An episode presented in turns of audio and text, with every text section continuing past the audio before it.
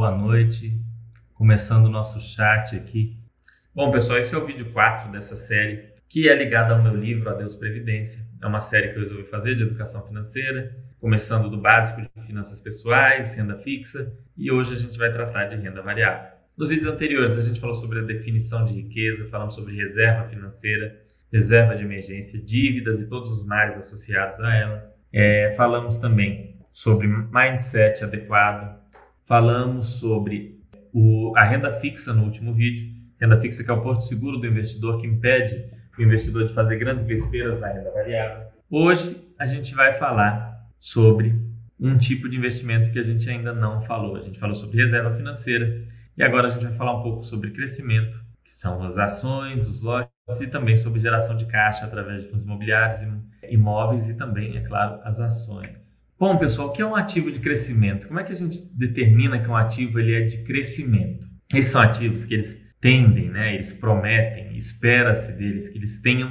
uma valorização maior ao longo do tempo, uma valorização acima da inflação, bem acima da inflação, seja com ou sem distribuição de proventos, ou seja, ele vai crescer, vai valorizar muito acima da inflação, se ele vai distribuir proventos ou não, não faz diferença para defini-lo como um ativo de crescimento. Isso é um ativo do qual se espera crescimento, não há garantias. Né? Se houvessem garantias, se fosse tudo pré-determinado, fosse tudo óbvio, todo mundo investiria em ativos de crescimento, todo mundo ficaria rico. Não é tão simples. Os ativos de crescimento, principalmente aqueles que dos quais se espera um crescimento maior, um crescimento grande ao longo do tempo, embutem também um risco maior. Então, são ativos que exigem um pouco mais de cuidado do investidor, ok? Mas, basicamente, ativo de crescimento espera-se que o seu patrimônio cresça bastante acima da inflação ao longo do tempo. Dois principais e mais conhecidos são as ações e os imóveis em regiões de desenvolvimento. Cuidado aí com o declínio e atenção à localização. Então, primeiro, ações, é, a gente vai falar delas agora, e os imóveis também. Eu, eu coloquei aqui um, um, um parênteses aqui nos imóveis, mas depois a gente fala mais. Bom, antes de falar de ações, é sempre bom trazer esse disclosure, porque a Basta.com não é um site que recomenda a compra de ativos, nem venda, nem manutenção de quaisquer ativos mencionados.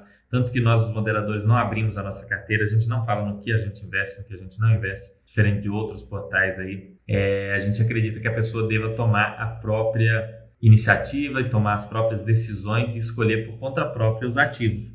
A gente não acredita em investidor é, seguindo os outros, com né, aquela a gente falava quando era criança a gente falava viseira de burro, né, que você coloca a viseira aqui e vê e segue aquilo ali sem pensar, sem fazer sua própria análise. Então aqui a gente incentiva vocês a tomarem as próprias decisões, a fazerem as próprias análises, sem depender é, de ninguém, nem mesmo da gente, ou pelo menos dependendo do mínimo possível. Vamos lá, as ações. O que, que é a ação? Né? É lá na, no período que vocês estudaram na, na, na, escola das grandes navegações, né, aquele período que levou à descoberta do Brasil, né, chamada não vou entrar no mérito do termo descoberta, mas enfim, ao comércio com as Índias e, e a todos aqueles processos na época ligado às navegações. Naquele momento surgiu o mercado de ações muito parecido com o que a gente conhece hoje. Houve outras coisas que algumas pessoas falam que foi o embrião antes, mas o que é conhecido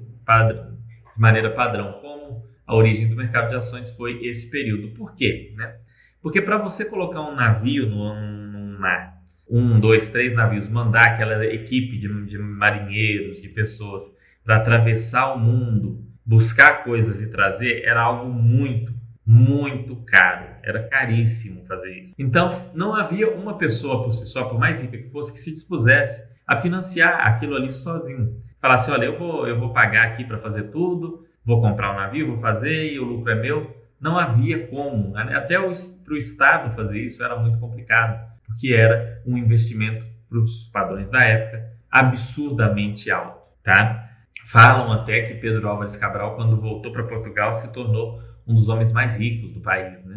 Não sei até onde isso é verdade. Mas era um investimento altíssimo, porque muitas vezes a gente conhece as histórias dos navios que chegaram na América, a gente conhece Cristóvão Colombo, o Pedro Álvares Cabral, Vasco da Gama, sei lá, enfim, um monte de gente, mas muitos navios afundavam, afundavam até muito cedo, eram atacados por piratas, existia muita pirataria, passavam por problemas, as pessoas morriam em alto mar, ficavam ali, daí surgiram até essas lendas de tesouros e tudo mais.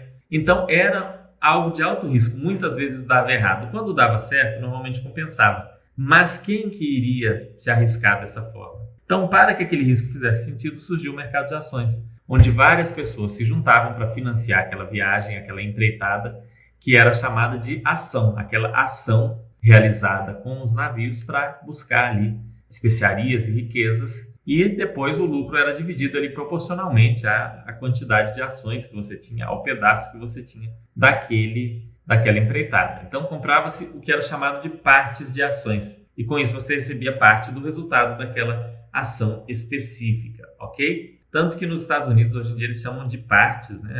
As ações são chamadas lá shares, partes, e aqui a gente chama de ações. É, é tudo dentro dessa lógica do início. Hoje em dia é bom vocês terem bem claro que quando você compra uma ação, tá? desconsiderando totalmente a, os traders, porque os traders não são objeto do nosso estudo, não são, não, não tem área de traders no, no site, a Baster.com não tem nada a ver com trader e especulação. Então, dentro da nossa linha, dentro do buy and hold, que é o que a gente pega aqui, que é o que a gente trabalha, que é o que a gente acredita que possa funcionar para a maior parte das pessoas, ao comprar uma ação, você se torna sócio de uma empresa, você se torna acionista. Né? Os controladores da empresa, aqueles majoritários, aquelas pessoas que mandam lá, que você às vezes vê lá na televisão, Jorge Paulema, Luísa Trajano, é, o, o, Roberto Setúbal, aqueles pessoal nada mais são do que pessoas que têm muitas ações daquelas empresas ao ponto de controlarem a empresa, ao ponto de tomarem decisões sobre a empresa. É, a gente tem no, no, Brasil muitas empresas que são de capital aberto. Não tanto quanto outros países aí mais desenvolvidos, mas tem bastante empresas. E aqueles empresários, aquelas pessoas que você vê ali, a diferença entre ele e você que tem uma ou duas ações é por simplesmente a quantidade de ações. Né? Ele toma decisões lá dentro porque tem mais ações. Na maior parte das vezes é isso. Existem duas formas de se ganhar né, é, com investimento em ações: é o crescimento ou a distribuição de proventos dessas ações. Uma empresa, ou ela investe nela mesma os resultados e ela cresce, e com aquele crescimento ela vai tendo mais resultados e investindo e crescendo e entra nesse ciclo virtuoso, ou ela distribui os resultados na forma de proventos. De um jeito ou de outro, para o acionista é bom, desde que ela tenha resultado. A gente já viu no passado algumas empresas aí que distribuíam proventos sem ter resultado. Isso é péssimo é, é, para a empresa. Uma empresa sem resultado que faz investimentos de maneira desordenada, enfim. Mas desde que a empresa tenha resultados, tenha uma dívida equilibrada, invista e tudo mais, tanto ela crescer quanto ela distribuir proventos, é bom para o acionista. No longo prazo, a cotação vai seguir os lucros da empresa, né? vai seguir aquele última linha do resultado, ou seja, o quanto sobra ali depois de toda aquela atividade empresarial. Quanto mais vai sobrando, mais aquela empresa tende a se valorizar. As pessoas criam boas expectativas, criam uma imagem boa da empresa né, nas suas mentes, empresa que está sempre, está cada vez melhor, está ganhando cada vez mais dinheiro e mais gente quer ser sócio dessa empresa. Consequentemente, a cotação vai acompanhar porque vai ter mais gente querendo comprar, tá? O mesmo vale para o contrário. Se a empresa vai se afundando, vai fazendo dívidas, vai vendendo cada vez menos, vai tendo menos lucro, a cotação vai caindo porque as pessoas vão perdendo interesse na companhia. Os dividendos, pessoal, é muito importante isso daqui, isso é um ponto de atenção aqui para vocês, tá? Os dividendos não servem de critério para a escolha da empresa. E eles são uma consequência de uma boa geração de caixa, é, de um bom planejamento da empresa, de uma geração de caixa acima daquele reinvestimento que a companhia considera necessário ou saudável. Ou seja, eu tenho tanto dinheiro que eu não tenho algo bom para investir, então eu vou distribuir para os meus acionistas. Esse é o dividendo legal. Tem aquele dividendo meio vampiro que vai sugando a empresa enquanto a empresa está numa situação muito difícil ou muito endividada. Aí já não é tão interessante para o acionista, porque no longo prazo isso tende a não ser sustentável. Então você nunca deve investir numa ação simplesmente porque ela paga muitos dividendos, simplesmente porque ela tem um dividend yield muito alto ou um payout muito alto. Isso não é critério para investimento pura e simplesmente, ok? Alguns exemplos de empresas que você pode ser sócio aqui no Brasil, a companhia Ering, né, que, que faz roupas, Ambev, de bebidas, muitos de vocês aí têm problemas com os produtos Ambev, a Grendene, a Mali Metal Leve, que faz peças de carro, as lojas Renner, roupas, Cielo, né, que é adquirência, o Bradesco, Banco, Banco Itaú, Porto Seguro, seguradora, Semig, né, geradora e distribuidora de energia elétrica. Então são todas empresas que você pode ser sócio através da bolsa. Não estou recomendando que você seja sócio de nenhuma dessas, tampouco de outras como Petrobras, Vale do Rio Doce, Banco do Brasil, Banco Santander, VEG. Não, tô, não, não, não estou recomendando nada. O que eu digo é que são empresas que estão ali disponíveis para investimento. É, o que buscar nas empresas onde eu vou investir? Bom, primeira coisa, você tem que compreender o operacional da empresa. Tá? Você tem que entender o que a empresa faz. Como que a Grendene ganha dinheiro? Bom, ela produz sapatos, ela tem uma tecnologia patenteada, né? É, ela tem um caixa muito grande que gera um resultado financeiro grande. Então você tem que entender o que, que a empresa faz, o que, que ela está fazendo, entender o básico. Não precisa ser o mestre na compreensão, mas tem que entender o básico do que aquela empresa faz. Endividamento equilibrado é muito importante porque o que faz em geral, tanto empresas quanto pessoas quebrarem, são as dívidas. Quem não faz dívida, né, não quebra. Por isso, todos aqui naqueles primeiros vídeos a gente bateu tanto na tecla da dívida, dívida, dívida. Mas para a pessoa jurídica, às vezes a dívida pode ser interessante. Então, o endividamento não, tem, não precisa estar zerado, ele tem que estar equilibrado. Para você que é pessoa física, dívida zero, zero sempre. Esquece dívida. Forte geração de caixa, né? Isso é muito importante. Quando você tem uma empresa que você quer que sobre dinheiro, que tenha caixa, caixa, cash king, né? Então, forte geração de caixa é muito importante. Produtividade, né? Boas margens para o setor. Não é necessariamente ter uma margem alta, mas em um setor que a gente tem cinco empresas, se a, se, se a empresa que você investe é que tem a maior margem, numa crise, ela tem ali um, uma certa manobra para ela reduzir o, o preço do, dos produtos dela e continuar vendendo, ok? Lucros consistentes nem sempre serão crescentes, ou seja, o lucro tem que é, manter uma certa consistência. Ele, em alguns momentos, vai ser é, vai cair um pouco, porque passa por momentos difíceis. A gente vê esse ano, as empresas estão passando por um momento muito difícil, que é essa crise do, do Covid-19, do coronavírus. Então, não é porque o lucro da empresa caiu esse ano que você vai sair da empresa achar que a empresa não presta. Não é por aí. Mas a empresa tem que ter um histórico longo ali de, de manter algum nível de lucratividade, se possível com algum aumento ou manutenção, enfim, dados né, certas situações onde não tem como. Enfim, esses são os pontos básicos para você buscar na empresa. Muito cuidado com empresas pré-operacionais, aquelas que ainda não dão lucros, que prometem no futuro ser muito rentáveis, porque o futuro a Deus pertence, a gente não sabe o que vai acontecer. Muito cuidado com a IPO, tá? A IPO é uma, é uma coisa muito complicada, porque a empresa não tem histórico nenhum, ela está chegando na bolsa naquele momento. Aqui na Basta.com a gente fala sempre para evitar a IPO ao máximo, tem muita empresa já na bolsa espera a empresa ter pelo menos 3 a 5 anos de, de histórico de resultado ali para você fazer uma análise, não é nem para você comprar, mas para você poder fazer uma análise e aí decidir se investe ou não. Igual a gente teve a IPO recente, por exemplo, da Pets. É uma empresa que parece ser super interessante, com uma proposta muito legal, mas não é para você sair entrando, é para você analisar, estudar, dentre outras empresas que abriram capital nos últimos anos. Não tenham pressa. É, cuidado com empresas com liquidez muito baixa. O problema não é para você entrar e sim para você sair. Se você precisar de dinheiro, se você precisar vender e a empresa não tiver boa liquidez, você fica preso ali com aquelas ações. Não quer escolher as próprias ações? Não compre com base no conselho dos outros. Se não quer escolher as próprias ações, evite ter ações, veja o que, o que é possível ser feito, mas de maneira geral, não é muito legal você comprar com base em notícias, esse tipo de coisa. Eu acompanhei essas coisas por um tempo, tá? É, apesar de, de fazer parte da filosofia aqui, para ver se havia alguma consistência no método de recomendação, principalmente de corretoras e tudo mais, e eu não encontrei nada, nenhuma base sólida nisso. Então, muito cuidado com recomendações, evitem ao máximo, sabe? Principalmente se chega aquele parente, cunhado, conhecido e fala: ah, tal empresa vai bombar, não sei o que, esquece. Não, tome suas próprias decisões, faça sua própria análise, ok? Esse é o ponto principal aqui das ações. Uma das coisas mais legais, pessoal, o, o povo fica muito focado em, nossa, eu quero encontrar a próxima Magazine Luiza, quero encontrar a próxima é, Raia Drogazil, a empresa que vai crescer, que vai multiplicar meu patrimônio por 700, por mil, por, um, por 10 mil. Isso é bastante complicado, tá? E mesmo você não conseguindo encontrar, e vamos colocar que você não encontre, independente de procurar ou não, você nunca encontra. O mercado de ações é muito interessante porque ele te possibilita ser sócio de negócios que você nunca imaginaria abrir. Né? Imagina você ser sócio de uma cervejaria, um banco, uma, uma grande fabricante de calçados, tudo isso com, com pouco dinheiro, sabe? Você ser realmente sócio desse tipo de empresa. Isso é, Acho que a grande mágica do, do, do capitalismo está no mercado de ações e nessa possibilidade de você ali ser sócio de empresas que você normalmente não, não teria como ser, porque abrir uma cervejaria não é para qualquer um, abrir um banco então nem se fala. São, são tipos de negócio muito complicados, que tem muitas coisas específicas, e quando você compra as ações você se torna sócio. Então o mercado de ações já é incrível só por te possibilitar ser sócio dessas empresas a qualquer preço, entendeu? É uma coisa muito legal. Vamos lá, pessoal. Falado sobre ações, o básico.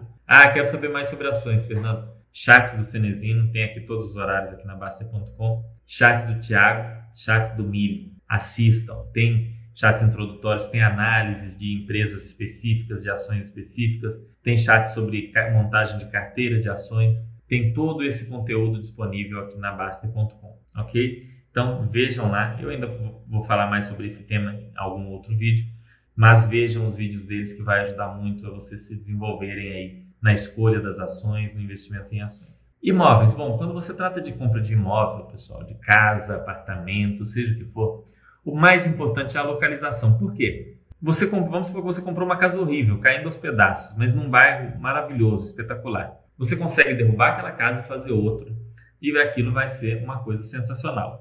Agora, se você comprou uma casa excelente em um bairro péssimo, você não tem como pegar aquela casa e levar para outro bairro ou matar todos os seus vizinhos e colocar outros vizinhos ou outras instituições mais interessantes nos arredores para que aquele imóvel se torne mais interessante. Então, na hora de escolher um imóvel, a localização, o local onde fica o imóvel é muito importante, muito importante. É o ponto principal a ser analisado, o número um.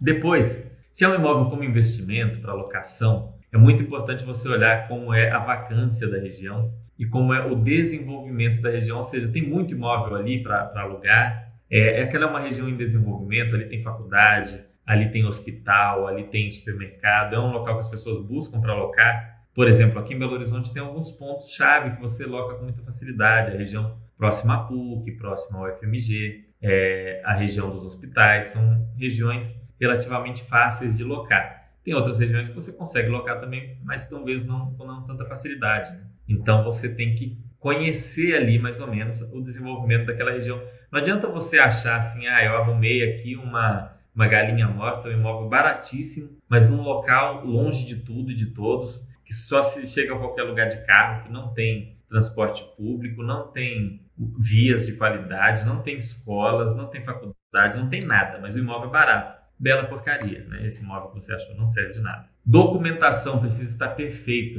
nenhum rolo de documento. Não se compra imóvel com o mínimo rolo de documento. Então tem que fazer a chamada due diligence que os fundos de investimento imobiliário fazem para analisar toda a documentação do imóvel e ver que aquele imóvel não está ali penhorado, não está em nenhum processo judicial, não está com nenhuma pendência séria com a prefeitura ou com algum órgão de fiscalização. Tem que ver a documentação do imóvel, tá? Senão a coisa fica muito complicada. Leilões de construção somente para especialistas. Não pensem nisso em leilões, construção. Não, não achem que isso é, é aquela chance de enriquecer da noite para o dia. A não ser que você seja um especialista. Ah, Fernanda, eu sou engenheiro civil, trabalhei em construtoras por anos, já vi, mexi com vários projetos. Então, eu já trabalhei com leilões muito tempo, trabalhei no, na Caixa Econômica, no Banco do Brasil, ou numa empresa independente de leilões com essa área específica, eu sei bem como funciona.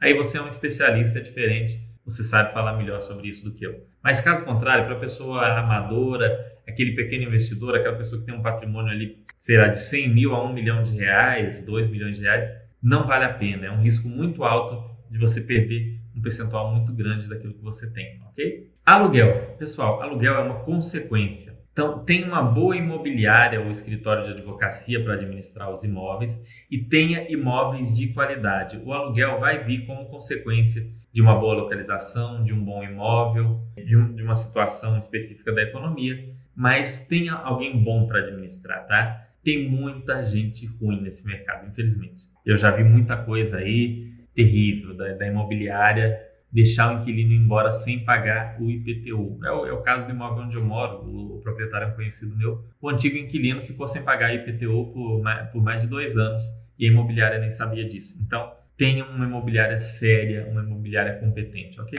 Vamos lá, pessoal, falando sobre investidor, investimentos geradores de renda. A gente falou das ações. Como é que as ações geram renda para você? Através dos dividendos, dos juros sobre capital próprio e do aluguel das ações, ou seja, os proventos que você recebe das ações ou por alugar essas ações para quem opera vendido, para quem faz outros tipos de operação.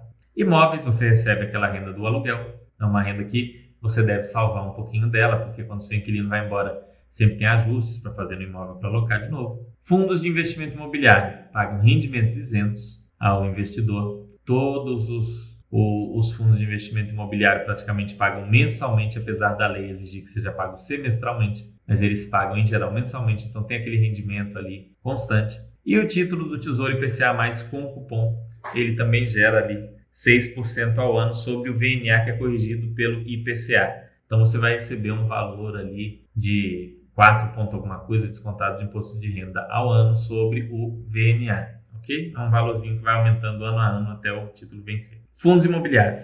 Fundos imobiliários, pessoal, eles são divididos em segmento, mandato e gestão. Vou falar o básico para vocês aqui sobre isso, porque como eu disse, eu vou fazer uma série específica sobre FIIs depois que terminar essa daqui e que a gente fizer um, uns outros conteúdos aí que, que eu pretendo. Bom, basicamente os fundos imobiliários são divididos em segmento. O que é segmento? É o alvo do o imóvel alvo, ativo alvo do fundo imobiliário. Esses segmentos a gente tem lajes corporativas, shopping centers, hospitais, agências bancárias, universidades, né, que são fundos educacionais, imóveis logísticos, imóveis residenciais, né, são casas, é, títulos e valores imobiliários, outros tipos de imóvel e fundos híbridos, que às vezes ele tem é, ali um, um, shopping com uma agência bancária, com um educacional. Então tem alguns que são híbridos e tem mais de um tipo. Existe também o mandato. O mandato é o quê? É o que o fundo pretende fazer com aquele ativo-alvo. Então ele pode querer gerar renda simplesmente para você, ou ele pode querer construir um imóvel para gerar renda, desenvolvimento para renda, ou construir um imóvel para vender, desenvolvimento para venda,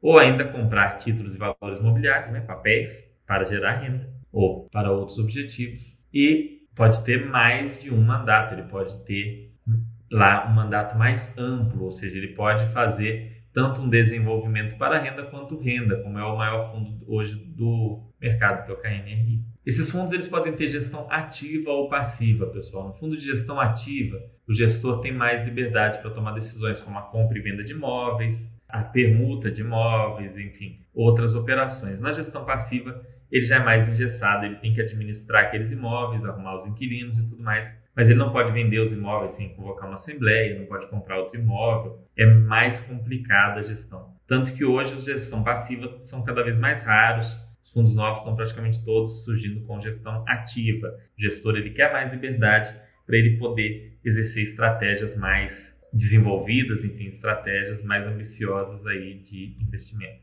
Analisar, pessoal, em fundos imobiliários, vacância, diversificação. Primeiro, o fundo ele tem um histórico de alta vacância, ele está sempre com uma vacância acima da, das médias ali da, da região onde ele está ou dos outros fundos, é meio complicado. A vacância dele no longo prazo vem se mantendo mais ou menos estável, passou por uma ou outra situação. Às vezes acontece da vacância aumentar e o fundo não ser necessariamente ruim, é um, é um momento, mas você tem que olhar históricos mais longos para saber disso. Diversificação, ou seja, vários, de preferência vários imóveis e vários inquilinos que a gente chama de fundo multi-imóvel, multi-inquilino. Quanto mais imóveis, quanto mais inquilinos, menor o risco, porque se o inquilino sair, tudo bem, tem vários outros, você não vai ficar sem renda se um imóvel explodir, tudo bem, você tem vários outros imóveis, enquanto o seguro reconstrói aquele imóvel, você está tranquilo. Gestor, o histórico do gestor. Esse gestor tem um histórico bom, ele é considerado picareta, as decisões dele são alinhadas aos interesses dos investidores. É, como é que funciona aí o gestor em outros fundos, além desse que você está analisando? O que, que que, que, como que ele é avaliado. Aqui na Basta Conta a gente tem uma avaliação de gestores aí, mas é bom que você faça uma, uma certa análise própria também. Renda mínima garantida, fundos que têm um instrumento, né, uma previsão de renda mínima durante um certo período, ou seja, vou te pagar um real por mês durante dois anos, independente de eu gerar aquela receita de um real ou não. Fundos que têm isso daí têm que ser analisados com muita calma. O ideal na análise é desconsiderar totalmente a renda mínima garantida e fazer a análise olhando estritamente a renda real que o fundo gera. Então, se ele distribui um real, mas ele está gerando 80 centavos, você vai fazer análise com 80 centavos. Se ele distribui um real, mas ele está gerando 50 centavos, é 50 centavos que você vai usar na análise, ok? Contratos típicos barra atípicos também precisa ser avaliado. O contrato típico é aquele contrato de aluguel padrão aquele contrato de aluguel comercial padrão que vocês conhecem, três anos normalmente, com multa se, se sair antecipadamente e, e, tudo mais. Já o atípico são em casos de build to suit, buy to lease, sale and leaseback. São situações aonde o risco para o proprietário do imóvel é maior do que o normal e aí o legislador permitiu certas garantias a mais para o proprietário do imóvel, como contratos mais longos, é, com multas mais pesadas para caso o inquilino saia, com, sem a possibilidade de revisional, enfim, são contratos diferentes, daí o nome atípico. E interessante que você tenha fundos tanto com contratos típicos quanto com contratos atípicos. Porque alguns fundos de atípicos, quando o contrato passa aquele período de atipicidade e vira um contrato típico, o fundo muda muito a carinha dele, ele dá uma murchada, assim, ele, não, ele deixa de ser tão atraente. Então, você ter fundos com contratos típicos e atípicos vai te dar mais tranquilidade. Distribuição: o fundo deve distribuir 95% do resultado auferido sob regime de caixa ao semestre. Então, aquilo que o fundo auferiu de resultado no semestre e entrou efetivamente como caixa, ele tem que distribuir pelo menos 95%. Normalmente os fundos distribuem mensalmente, sendo que a lei fala semestralmente. Funciona mais ou menos quando, quando você aluga o seu imóvel. Você alugou e aí todo dia 5, todo dia 10, o proprietário do imóvel vai, é, o, o proprietário, o inquilino do imóvel vai pagar o aluguel ali na sua conta e você vai estar recebendo aquele dinheiro. Atenção, né, no caso dos fundos imobiliários, a liquidez, como eu já disse, a liquidez é um problema na hora de você vender o imóvel. Se não houver liquidez, você pode se complicar. Atenção à transparência dos relatórios. Então, o relatório tem que te fazer entender o fundo. Leu três relatórios gerenciais do fundo e não entendeu o fundo, deixa esse fundo de lado. Não investe nele agora, pelo menos. Pode ser no futuro você olhe de novo, tenha mudado. Mas se não entendeu, esquece. Tá? Transparência nos relatórios é essencial. Qualidade dos ativos imóveis, isso é muito importante, ok? Isso é uma coisa um pouco mais complicada de analisar mas com os relatórios cada vez mais completos e mais transparentes, fica mais fácil ok, de você analisar. É, não compre olhando somente yield, isso é uma análise medíocre. Né? Quem compra olhando yield, normalmente, os fundos de maior yield normalmente são os fundos mais problemáticos, os piores fundos. São aqueles com maior yield. Tá? Aqueles com yield muito, muito baixo também, às vezes, costumam ter algum problema, mas esses do, do yield muito alto, normalmente eles têm algum problema. Né?